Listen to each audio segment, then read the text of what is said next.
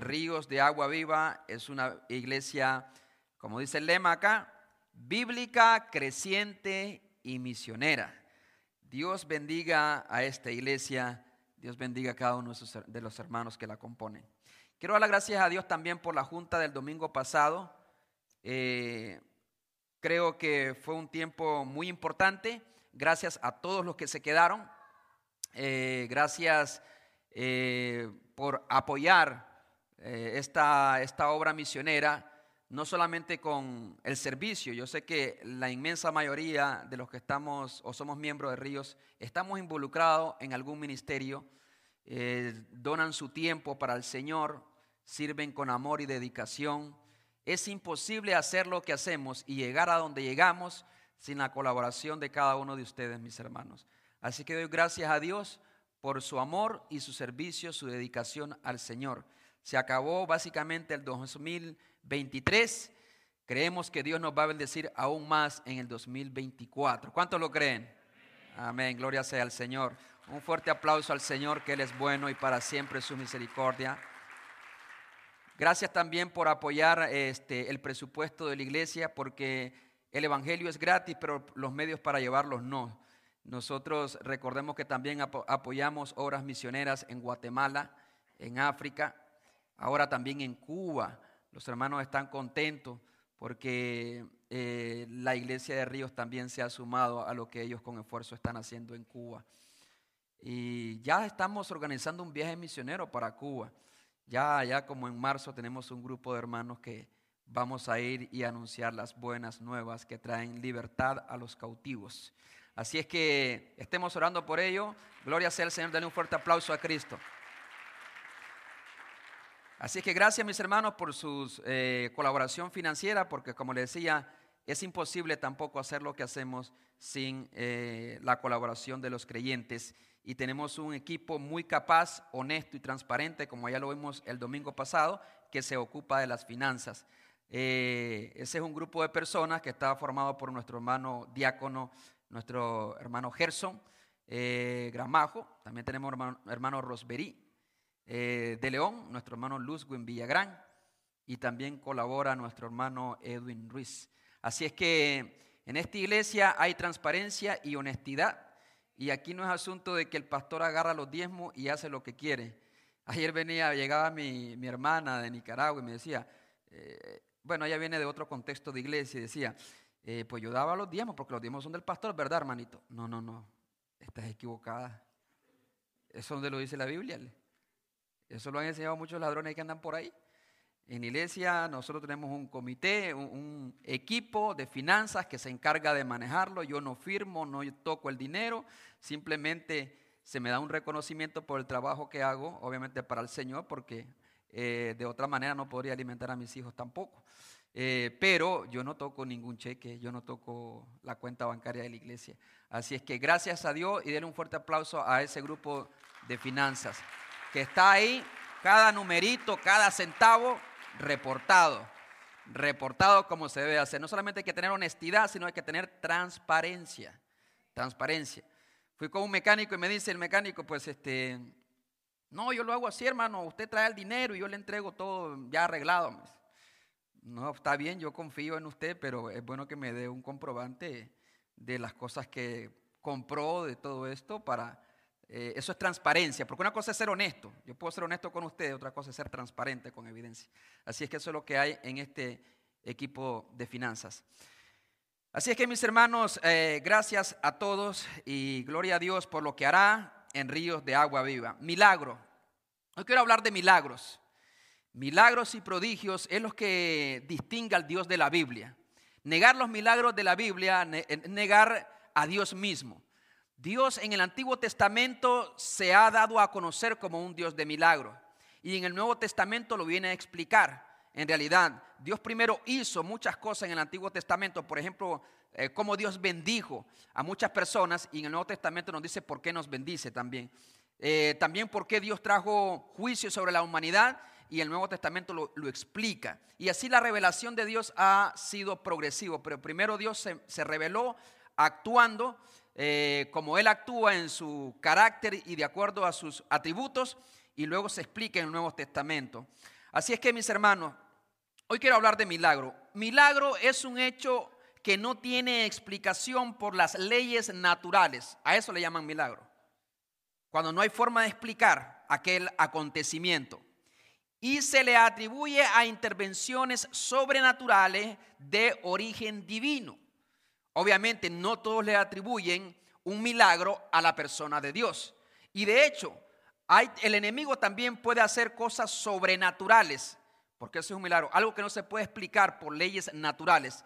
Satanás, por ejemplo, en el Antiguo Testamento, cuando Moisés tiró su vara, se convirtió en serpiente. Y dijo a Faraón, no te preocupes, yo sé hacer esos trucos también. Y llamó a sus adivinos, hechiceros y brujos y, y tiraron también sus varas y se convirtieron en serpiente. Pues eso es un hecho sobrenatural. No hay explicación natural. No hay leyes naturales que lo puedan explicar. Pero más poderoso es el que está con nosotros que el que está en el mundo. Amén. Eh, por lo tanto, los milagros sí existen. Los milagros eh, es una parte que, eh, con la cual Dios se ha revelado en las escrituras de una y otra forma en diferentes tiempos de la humanidad. Son hechos que no se pueden explicar. Desde el principio, Génesis 1.1, dice la palabra de Dios, en el principio creó Dios los cielos y la tierra. ¿Cómo lo creó? ¿Qué material utilizó? No, con el poder de su palabra Dios crea las cosas. Él dice, Él habla y las cosas se hacen. La vida de Jesús incluso, la vida de Jesús está envuelto en lo sobrenatural. Desde su anunciación por los profetas, la anunciación del ángel Gabriel y también su vida aquí en la tierra. Eh, también recordemos su muerte, su resurrección, también su ascensión. Ah, entró al mundo de una forma sobrenatural y salió de este mundo de una forma sobrenatural. ¿Cómo no creer nosotros en las cosas sobrenaturales cuando tenemos a un Dios que está más allá incluso de lo que es la naturaleza, todo lo conocido, todo lo humano, está por encima de todas las cosas? Por lo tanto, yo quiero que nosotros alimentemos nuestra fe, porque nos falta creer, nos falta tener un poquito más de fe en nuestras vidas. Vivimos en un mundo que todo lo humanizamos, que todo lo hemos mecanizado, y perdemos de vista la intervención divina que puede romper con los pronósticos, con las leyes naturales. A eso se le llama milagro. Esta mañana, nuestro tercer domingo de la serie La esperanza de la Navidad. La esperanza de la Navidad. Si hay algo que debe traer el nacimiento de Jesús a su vida, a los adictos, a los drogadictos, a, las drogas, al alcohol, aquellos matrimonios quebrados, aquellos joven, aquellos joven solitario, deprimido, desorientado, aquella nación en caos. Si hay algo que debe transmitir Jesús es esperanza. Precisamente porque cuando Jesús interviene en esta humanidad, en realidad la Biblia le llama que es la luz que viene a estas tinieblas. Por lo tanto, donde hay luz, siempre hay esperanza. Donde está Cristo, siempre hay esperanza. Jesús es la esperanza de la humanidad. ¿Por qué vivimos en un mundo como el que vivimos? Porque nos apoyamos en cualquier cosa. Nos apoyamos en la medicina, nos apoyamos en nuestros amigos, nos apoyamos en nuestros gobiernos, en buenos consejeros muchas veces, pero nunca nos apoyamos de todo corazón en Dios. Y por eso el mundo va de mal en peor. Y por muy buenos planes que tenga la humanidad, no va mejorando la cosa.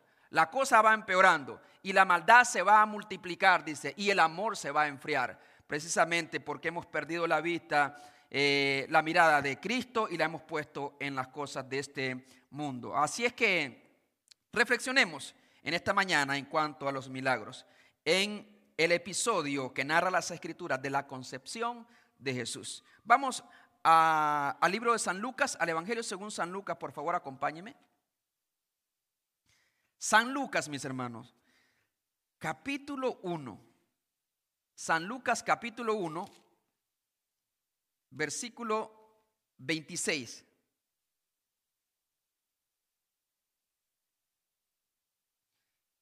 Y de introducción vamos a leer del 26 al 33. En San Lucas capítulo 1, versículo 26. ¿Lo tenemos, hermanos? Este es uno de los acontecimientos más extraordinarios que Dios pudo hacer en la humanidad. Dice el versículo 26 del capítulo 1 del Evangelio según San Lucas. Al sexto mes, el ángel Gabriel fue enviado por Dios a una ciudad de Galilea llamada Nazaret, a una virgen desposada con un varón que se llamaba José, de la casa de David, y el nombre de la virgen era María. Y entrando el ángel en donde ella estaba, dijo, salve, muy favorecida, el Señor es contigo, bendita tú entre las mujeres. Mas ella, cuando le vio, se turbó por sus palabras y pensaba, ¿qué salutación sería esta? 30. Entonces el ángel le dijo, María, no temas, porque has hallado gracia delante de Dios. Y ahora concebirás en tu vientre y darás a luz un hijo y llamarás su nombre Jesús. Este será grande y será llamado Hijo del Altísimo. Y el Señor Dios le dará el trono de David, su padre, y reinará sobre la casa de Jacob para siempre, y su reino no tendrá fin. Vamos a orar. Querido Dios y Padre que estás en los cielos, venimos ante ti dándote el honor, la gloria y la alabanza que solamente tú, oh Dios, te mereces. Padre eterno, es para nosotros motivo de gozo, de alegría y de esperanza estar ahora recordando de una manera muy particular el nacimiento de nuestro Señor Jesucristo, la encarnación del Dios eterno, que trajo esperanza, que trajo vida, que trajo salud, que trajo vida eterna a todo aquel que cree. Bendito seas tú por siempre y solo a ti, por todas las edades, sea la honra y la gloria en Cristo Jesús. Amén y amén. Pueden sentarse mis hermanos. Quiero abordar este, este tema de los milagros en la concepción, haciendo notar tres milagros que encuentro en este pasaje bíblico. Primero, el milagro de la aparición angelical, el milagro angelical. En segundo lugar, quiero hacer notar el milagro de la concepción, cómo María pudo concebir al Hijo de Dios. Y en tercer lugar, el milagro de la encarnación, porque no solamente es concebir en tu vientre de una manera sobrenatural, sino el ser supremo, el ser sobrenatural, el ser infinito, eterno, ahora dentro del útero de un ser humano que él mismo creó. Por lo tanto, vamos a hablar eh, y vamos a centrar nuestra atención en estos tres milagros. Y esto, este mensaje es para traer esperanza, alimentar nuestra fe, alimentar nuestra expectativa de lo que Dios puede hacer. No lo teoricemos todo, no lo humanicemos todo, honestamente, porque Dios ama a las personas y se agrada a Dios de aquellas personas que le buscan y le buscan con fe creyendo solamente, confiando en Él con todo su corazón, a pesar de... Recuerdo de que después de un servicio allá en Clinton, en el año 2016, allá como en octubre, una hermana se me acercó antes de que yo bajara después de una predicación. Terminé la predicación y una, hermana se acercó y traía en su mano una caja que por lo que yo miré era un regalo. Allá no, tenemos, no teníamos eh, canto de despedida ni oración. Pues me sorprendió porque ya estábamos básicamente despedidos. Se acercó y me la entregó. Miré el regalo y yo dije, cumpleaños solamente cumplo una vez y no es mi cumpleaños. Día del pastor, aquí no lo celebran, no creen eso, no se crean. Día del pastor no es octubre, y luego, aniversario de boda, tampoco. Lo abro,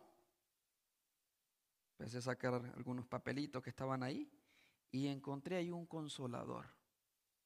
Chiquito, un consolador, un chupón que le ponen a los bebés aquí.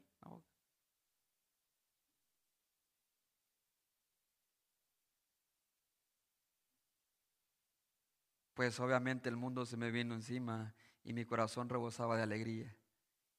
Mi esposa había concebido un bebé y estaba extremadamente feliz en aquel entonces. No sé cómo se lo habrá revelado su esposa a aquellos que han tenido esa bendición la primera vez. Así fue mi primera experiencia y fue llena de gozo, motivo de gozo y de alegría. No me lo reveló un ángel, pero en el caso de María fue una experiencia muy particular en realidad. Dice la Biblia que a sus ángeles mandará cerca de ti. Los ángeles son mensajeros y servidores del Señor. Dios lo puede hacer todo con su palabra. Así como Dios lo puede hacer todo aquí, en este mundo. Pero Él envía a sus mensajeros, hombres, como dice Pablo, que son vasos de barro, que en su debilidad Dios los escoge para anunciar el mensaje del Evangelio, la grandeza de ese Dios. Yo sé que los ángeles, los ángeles lo harían mil veces mejor que cualquier predicador y que cualquier mensajero, que cualquier evangelista. Pero Dios ha escogido al humano para hacer esta tarea de anunciar. Dios utiliza a los ángeles, por lo tanto, para eh, hacer su voluntad y llevar a cabo sus propósitos para su gloria y para el beneficio de su pueblo. El ángel Gabriel es el que hacemos notar en el, versículo 26. Al sexto mes, el ángel Gabriel fue enviado por Dios a una ciudad de Galilea llamada Nazaret. El ángel Gabriel se distingue en la Biblia como el mensajero de Dios, a distinción de Miguel, que es un ángel, un arcángel de guerra. Este ángel Gabriel lleva siempre un mensaje específico a personas en específico. Antes se le había aparecido a Zacarías, al, sumo sacerdote Zacarías, seis meses antes, se le apareció en el templo para anunciarle también del nacimiento de Juan el Bautista. Entonces, eh, este ángel eh, realiza esta función muy particular. Ha tenido el privilegio de entre millares y millares y millares de ángeles, Dios escogió a Gabriel. No porque fuese el más capaz, sino porque en su soberana voluntad Él quiso elegirlo. Así como Dios te ha elegido a ti, Dios te ha llamado por su, por su amor y por su gracia para que escuches su palabra. Dios te llamó, Dios te trajo, nadie te obligó, quizás algunos jóvenes de pronto sí, pero a la inmensa mayoría de nosotros estamos aquí por voluntad propia por no decir de que hay un Dios que está trabajando y que está moviendo tu vida para que puedas llegar a este lugar y escuchar su palabra. El ángel Gabriel fue lo elegido por Dios para hacer este trabajo en específico, ser un mensajero del Señor. Registra también en el Antiguo Testamento que se le apareció a Daniel y le explicó la visión del carnero y el macho cabrío en Daniel 8, 15 al 26. Y le comunicó a Daniel también la profecía de las famosas 70 semanas. Qué gran privilegio de Gabriel ser usado por Dios. Nosotros ahora podemos, y muchos hasta han tomado el nombre Gabriel precisamente de este ángel. Pero ¿es Dios dichoso de tener a Gabriel o Gabriel de tener a un Dios como el Dios que nosotros conocemos? Claro que el, bienaventurado y el, el dichoso en ese caso en específico es Gabriel. La misión de Gabriel se traduce como ángel, eh, se traduce como mensajero también.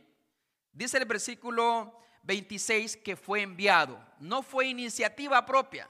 No es que él estaba en el cielo y escuchó por ahí un rumor que la segunda persona de la Trinidad descendería al mundo y tomaría forma de hombre. Allá en ese mundo espiritual, que en realidad el mundo espiritual es el que gobierna el mundo físico, el mundo material. De hecho, dice la Biblia que no tenemos lucha contra sangre ni carne, sino contra principados, contra potestades, contra huestes espirituales de maldad que gobiernan en las regiones celestes. Eso dice Efesios 6. Por lo tanto, el mundo espiritual de alguna, de alguna forma gobierna y domina el mundo material. Claro, no siempre vamos a tener este tipo de apariciones, pero tanto el enemigo opera de una manera clandestina y se introduce a veces aún dentro de las iglesias para confundir y para corromper y para destruir las obras de Dios. Pero sabemos que Dios hará su voluntad a pesar de que el infierno completamente se oponga a los propósitos de Dios. Y aquí tenemos a un Gabriel que fue enviado. No fue iniciativa propia. Dice el versículo 26 que él recibió esta tarea y esta misión. Él fue enviado a cierto lugar con cierta misión. Dice que fue enviado al sexto mes, después de la concepción de Juan el Bautista, a una aldea llamada Nazaret, dice el versículo 26, a una ciudad de Galilea llamada Nazaret. Wow, Dios pudo escoger cualquier otra ciudad, dicho sea de paso. De pronto hubieran pensado que el rey de los judíos o el Mesías nacería en Jerusalén, Sión, la ciudad de David, la capital. Pero no, escogió en Galilea, que dicho sea de paso, Galilea se consideraba, las personas que eran, los galileos se consideraban que eran personas no necesariamente puras, así similares a los samaritanos, porque en el pasado se habían mezclado de alguna forma con los gentiles. Por lo tanto, como dijeron en una ocasión eh, uno de los discípulos de Jesús, algo bueno puede salir de Nazaret. Es decir, de Nazaret nunca ha salido un profeta. Dios nunca ha llamado a ningún profeta de Nazaret. Pero en ese lugar Dios quiso eh, que ahí, en ese lugar, se manifestara este ángel Gabriel, porque ahí estaba una persona que Dios también había escogido. Porque eso se trata de elección de Dios. No el hombre eligiendo a Dios, sino Dios eligiendo al hombre para cumplir sus propósitos. Yo no elegí a Dios. Yo nunca quise ser pastor, por ejemplo, jamás. Pero Dios me llamó. Y cuando Dios te llamó, obviamente no puedes salir de aquello donde Dios te llamó y encuentras eventualmente el gozo de servirle al Señor con todo y las cosas. Algún hermano dijo por aquí cuánto han sentido desmayar en su ministerio. Imagínense ustedes, el pastor eh, no es un hombre de acero, no es un hombre sobrenatural, es un hombre sujeto a pasiones iguales que las nuestras, como dijo Santiago, común y corriente, que solamente puede estar en pie por la gracia y la misericordia y el poder del Espíritu Santo. Y así también usted. Solamente por eso. No hay nadie mejor que nadie. Solamente hay un grande y lo revela más abajo acá. Y ese no soy yo ni son ustedes, sino que es Cristo. Fue enviado a Nazaret, a una virgen desposada llamada María. Su misión, yo creo que esta era la misión por la cual todos nosotros quisiéramos ser parte de esa misión. Si en el cielo hubiera dicho Dios, yo quiero que alguno de ustedes ángeles, arcángeles y querubines, que vaya a Nazaret a visitar a una joven, adolescente en realidad, jovencita, llamada María, y le anuncien que la tercera, la segunda persona de la eternidad, Jesús, el Hijo de Dios, nacerá en Belén de Judea, que esta joven concebirá en su vientre al Creador. ¿Cuántos de ustedes hubieran dicho, yo quiero ir, Señor, yo quiero ir allá a la tierra y anunciar? Pues yo creo que tienen la oportunidad de hacerlo aquí en la tierra, hermano. Todos hemos sido enviados, ¿sí o no? ¿Sí me entienden? Así que usted dice, oh, si hubiera estado en el cielo, yo le levanto mi mano yo quiero llevar ese anuncio. Es una gran noticia de que Jesús, el Hijo de Dios, nacerá de la Virgen María. Dios nos ha dado ya esa misión. Por tanto, ir y hacer discípulos a todas las naciones, bautizándolos en el nombre del Padre, del Hijo y del Espíritu Santo. Amén. Tenemos esa misión. Y por eso Ríos está aquí. No estamos aquí para divertir a la gente. No estamos aquí para entretener a las personas. Estamos aquí con una misión. Ser la luz del mundo. Ser la sal de la tierra. Ser emisarios de un Dios que viene y que viene pronto. Amén. Eso es lo, esa es nuestra misión.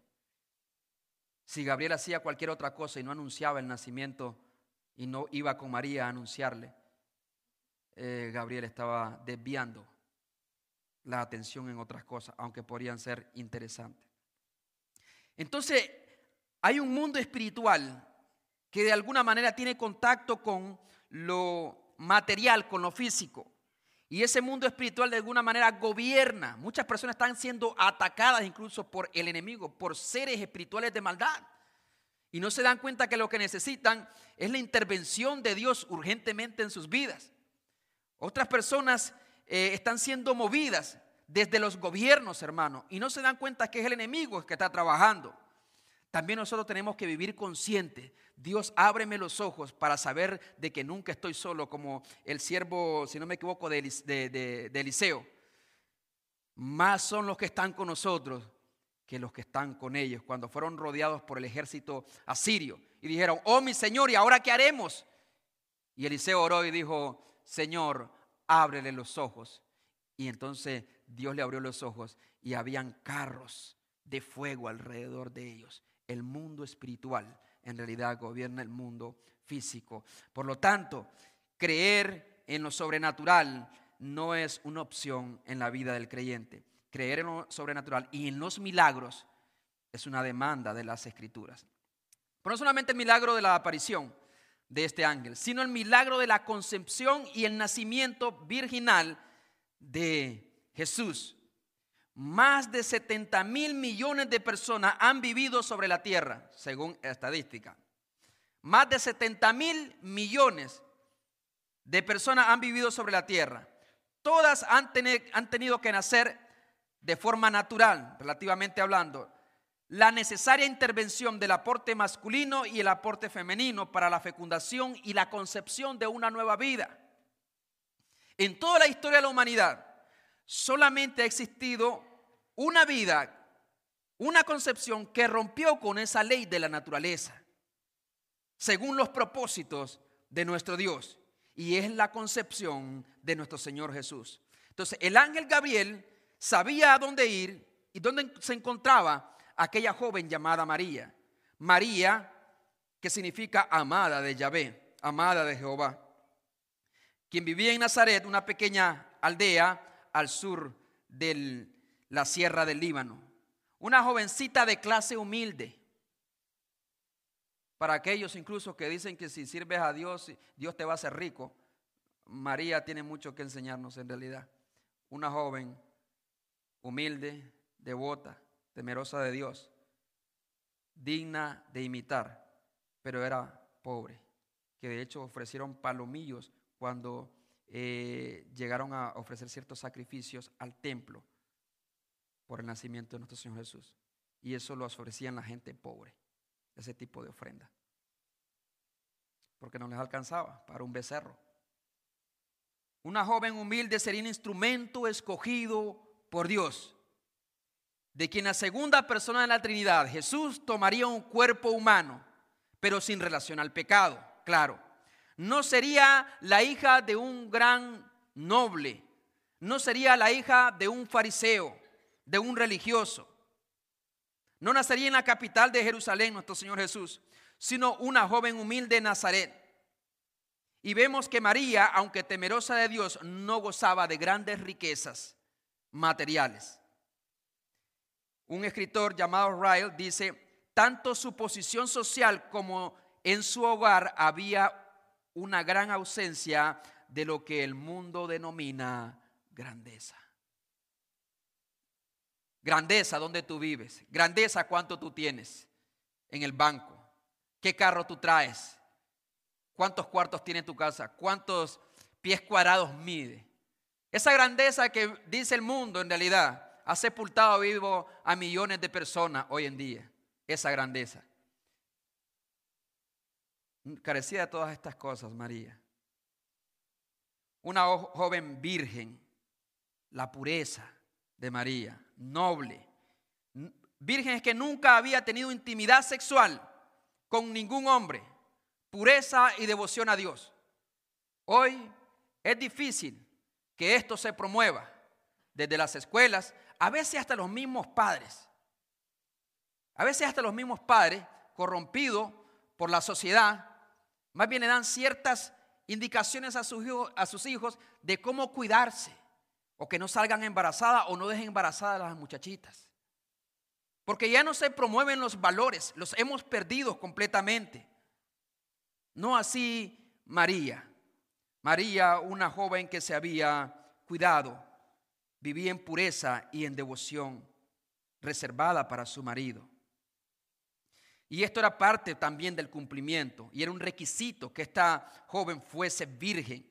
Dice Isaías 7:14, por tanto el Señor mismo os dará señal. He aquí la Virgen concebirá y dará a luz un hijo y llamará su nombre Emmanuel. Alrededor de 700 años antes, Isaías estaba proclamando esta gran verdad.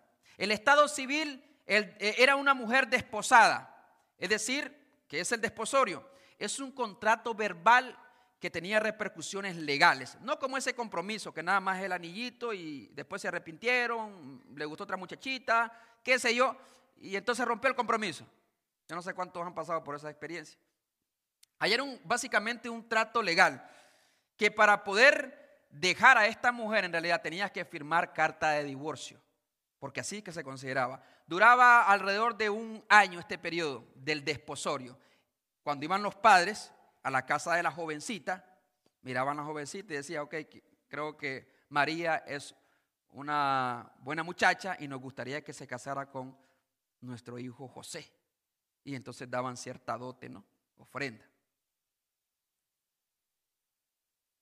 Yo creo que vamos a instaurar ese estilo, ¿no? Para que nuestros jóvenes se equivoquen menos, donde los padres escojan las parejas de sus hijos y de sus hijas.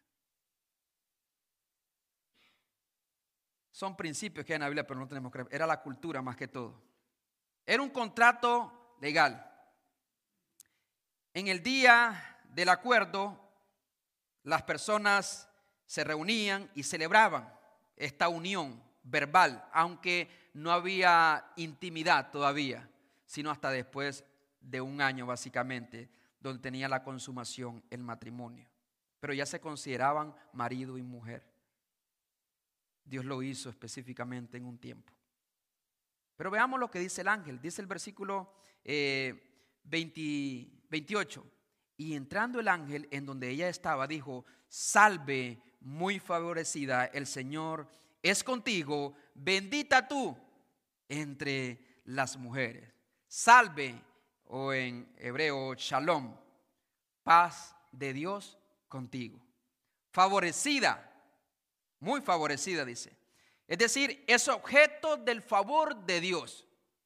Aquel a quien Dios escoge, tanto el ángel Gabriel como María, como cada uno de nosotros, aquel a quien Dios escoge para ser parte de su plan de redención, debe entender y ejercer su tarea como un privilegio y no como un derecho y no como una ganancia.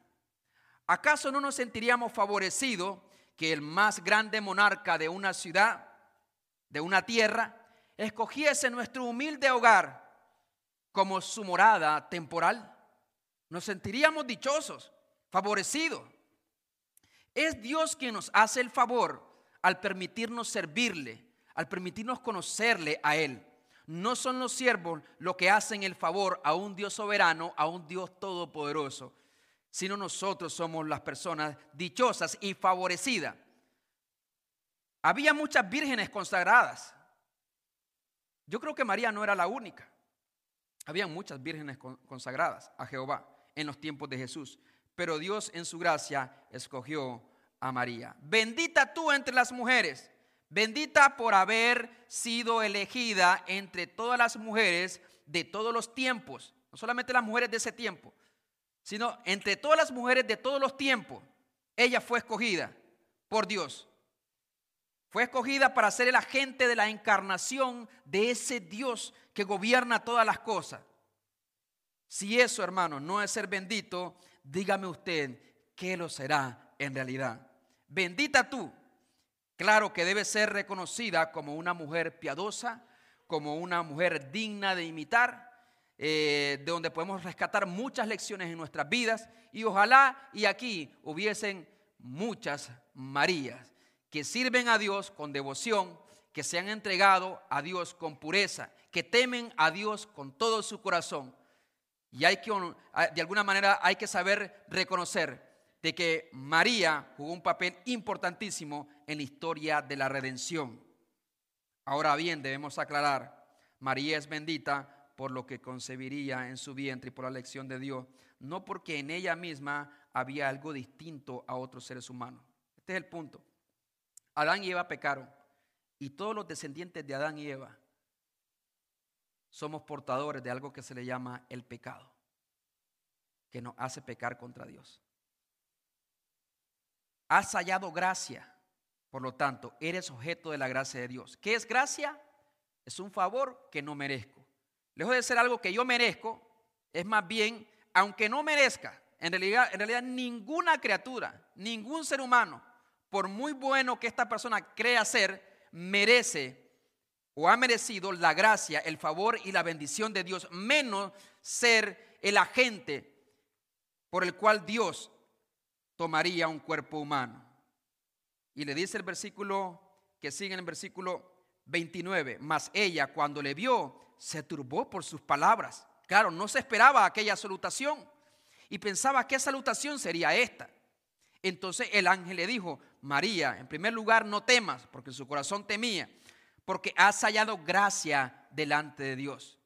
Es decir, has hallado el favor que tú no mereces delante de Dios. Dios te ha favorecido con un favor que no mereces. Eso es gracia, es algo que no merezco. Y ahora concebirás en tu vientre y darás a luz un hijo y llamarás su nombre Jesús, que significa Dios es salvación, Dios salva. Y el versículo 34 añade, entonces María dijo al ángel, ¿cómo será esto? Pues no conozco varón, es decir, no he tenido relación con ningún varón. Respondiendo el ángel le dijo, el Espíritu Santo vendrá sobre ti y el poder del Altísimo te cubrirá con su sombra. O sea, será un acto sobrenatural. No será la unión entre tú eh, y José en esta etapa del desposorio. De hecho, dice la Biblia que José no conoció a María hasta que obviamente ya había dado a luz a Jesús. Por lo tanto, entendemos por las escrituras que este evento también es un milagro. Yo diría que el milagro más grande, más allá del, mar rojo dividido en dos partes, cuando cayó maná del cielo, brotó agua de la roca. Este es el milagro en realidad que sobrepasa cualquier otra maravilla que Dios había hecho en el pasado o hará en el futuro. Como un Dios, y aquí nos lleva al tercer milagro, como un Dios eterno, que no conoce el tiempo, que es espíritu, que está en todas partes en realidad, un Dios omnipresente, un Dios omnipotente, decidió introducirse en el vientre de una de sus criaturas que si usted ve la Tierra, en realidad, la Tierra, el planeta Tierra, en comparación con el universo, la Tierra es un pequeño granito de, de trigo, digamos, en el universo. Y después de este universo, coger a una persona que habita allí. Y el creador que lo llena todo, quiso ser un ser humano para poder morir por el hombre. ¿Cómo puedo entender yo esto? Hay muchos semidioses en la mitología griega, Zeus, Hera, Poseidón, Ares, Hermes y muchos otros. Pero ninguno de ellos se acerca ni en carácter ni en moral, ni en moral y esos que son de la mitología, que le puedes poner cualquier cosa. Ninguno de ellos son comparables con Cristo, quien ha cambiado por completo la historia de la humanidad, nuestras vidas. El Dios eterno, 100% Dios, 100% hombre. Sin dejar de ser Dios, se hizo hombre. Cuando yo vi por primera vez la movie de la Pasión de Cristo, yo pensaba que cuando clavaban a Jesús, Él no sentiría nada. Pues es Jesús. Es fuerte, poderoso. Pero me sorprendí cuando en la película, en realidad Jesús eh, se desgarraba del dolor. Y es que no entendía yo a mi corta edad que Jesús fue 100% hombre. Que cada clavo, que cada latigazo que le dieron fue sentido como lo sentiría cualquier ser humano. Porque era 100% hombre. Él tuvo hambre, él tuvo sed. Él se cansaba y se iba a lugares solo a descansar. Porque era 100% hombre.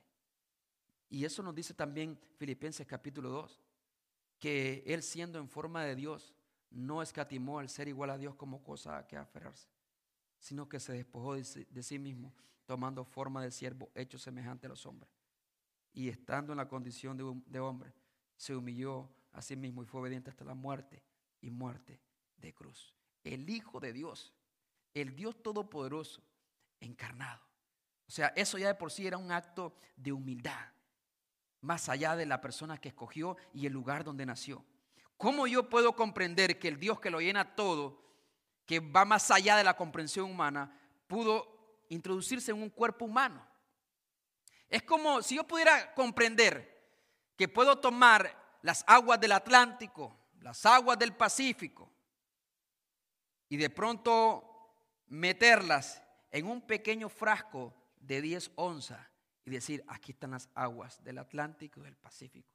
Si yo pudiera comprender eso, que jamás no es posible, entonces estaría cerca de comprender el milagro de la encarnación de nuestro Señor Jesús. ¿Será grande? Claro que sí. Porque no por, por lo que Él haría o porque Él llegaría a ser grande. Jesús ya era grande. Glorifica a tu Hijo con la gloria que teníamos en el pasado, antes que el mundo fuese, dice Jesús en San Juan capítulo 17. Será llamado Hijo de Altísimo y reinará por siempre. Y ese es el reino que nosotros esperamos. Y aquí quiero hacer una aplicación general. ¿Cómo podemos responder a estos actos milagrosos y extraordinarios, usted y yo? Bueno, en primer lugar, en fe y en esperanza. Fe y esperanza. Se acerca Navidad, nos estamos preparando de diferentes formas, pero hay algo que necesita usted y que necesito yo en nuestras vidas, y es mantener la fe o cultivar la fe y la esperanza, a pesar de la adversidad, a pesar de lo contrario que pareciera la vida y las circunstancias que nos rodean. La Navidad debería de alimentar nuestra fe y esperanza. No alzaremos nuestra mirada más allá del sombrío horizonte de las pruebas y sufrimientos, hermanos. No alzaremos nuestra mirada más allá de los arbolitos, de las luces y de todos los regalos que ya hemos comprado quizá. No alzaremos nuestra mirada. Alcemos nuestra mirada un poco más allá y vayamos con los pastores también y pasemos al otro lado para encontrar la esperanza del mundo, el nacimiento del Mesías, aquello que usted y yo necesitamos, lo que anunciaba el ángel Gabriel. También obediencia. Mire lo que dice la palabra de Dios y este es el último versículo. Dice el versículo 38. Entonces María dijo, y así respondió esta mujer, he aquí que la sierva del Señor. Esa palabra en griego es dulos. Y esta palabra creo que usted se la, se la memorice. Diga conmigo, dulos. Dulos significa un esclavo. Si la tradujéramos al español como se debería, no es sierva, es he aquí la esclava del Señor, que era un concepto muy bien conocido en aquel entonces. No dijo he aquí la madre de Dios, he aquí la esclava de Dios, la esclava. Pablo cuando escribe, Pablo a los Corintios, Pablo siervo de Dios, es esclavo de Dios también, esclava, que no tiene voluntad propia, que Dios es su dueño, que está a la disposición de su Señor, que no puede ser más que su Señor, simplemente un esclavo, que lo que el dueño y el amo dice, eso hará. He aquí la esclava del Señor, la sierva del Señor. Y dice, hágase conmigo conforme a tu palabra. ¿Habrá alguien que le pueda decir eso a Dios en esta mañana? Señor, aquí estoy, aquí está tu siervo, aquí está tu sierva, aquí está tu esclavo y tu esclava. Se acerca el año 2024, Señor, quiero vivir para tu gloria, quiero hacer tu voluntad. Hágase en mi vida conforme a tu palabra. Eso para mí será un privilegio en realidad. Y no es un privilegio para ti que yo te sirva, sino que que el privilegio es todo mío, Señor. He aquí el esclavo de Dios, he aquí la esclava del Señor. Eso es lo que Dios quiere que nosotros hagamos en este tiempo de Navidad. Pero ¿habrá alguien aquí que tenga oídos para oír? ¿O endureceremos nuestro corazón como faraón? Lo endureceremos y no obedeceremos a las escrituras. Confía y rinde tu vida al Señor y podrás ver la gloria de Dios en tu vida. No esperes ver cosas maravillosas y extraordinarias. No le pides muchos señales a Dios. Solamente arrójate en, en los brazos, en las manos de ese Dios omnipotente. En fe, esperanza y también en obediencia. ¿Habrá alguien en este lugar? Es mi pregunta.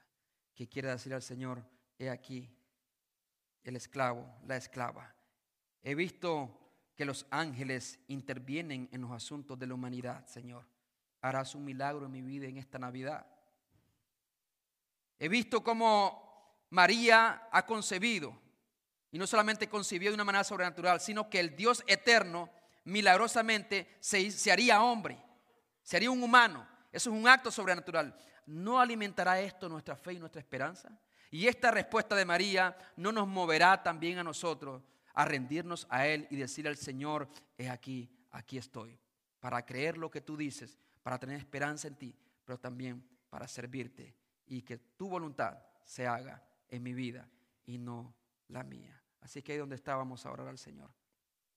Vayamos a Dios en oración y digámosle al Señor, Dios mío, alimenta mi fe. Quizás a veces me ha faltado la fe en esto que yo estoy viviendo, por lo que yo estoy pasando. Y quizás me siento sin salida. Quizás son tantos los problemas en esta Navidad y cuando vamos por las calles y miramos tantos anuncios y vemos cómo otras personas se gozan quizá y se regocijan, nosotros lamentamos por alguna pérdida, nosotros lamentamos por algún dolor, por las heridas que hemos sufrido, por el problema que estamos viviendo. Y Dios te dice, hay poder en Cristo. Al que cree todo le es posible, porque no hay nada imposible para Dios. Hoy Dios quiere renovar tu fe. Hoy quiere renovar tu esperanza. Hoy quiere renovar también tus, tu vida espiritual. Que te vuelvas a Dios con todo tu corazón y clames por misericordia. Que te vuelvas a Él en arrepentimiento buscando su voluntad. Como dijo María, hágase conmigo conforme a tu voluntad. Así que ahí donde estás sentado, yo te voy a pedir que hagas esta oración con todo tu corazón y clames a Dios con, con toda sinceridad. Y le dices, Padre, vengo a ti en esta hermosa tarde, reconociendo de que tú gobiernas por sobre todas las cosas. Te envío, te pido Señor que envíes auxilio a mi vida así como enviaste al ángel Gabriel. Te ruego, mi Dios, que por el poder de tu Espíritu Santo seas propicio en mi necesidad. Cambia mi vida. Pídele al Señor por esa persona que tú quieres que Dios cambie. Dile con todo tu corazón, yo creo, Señor. Yo no sé ni me lo explico a como no me explico cómo Jesús nació, cómo ese Dios omnipotente se encarnó. Pero yo creo por lo que me dice tu palabra, que al que cree todo le es posible.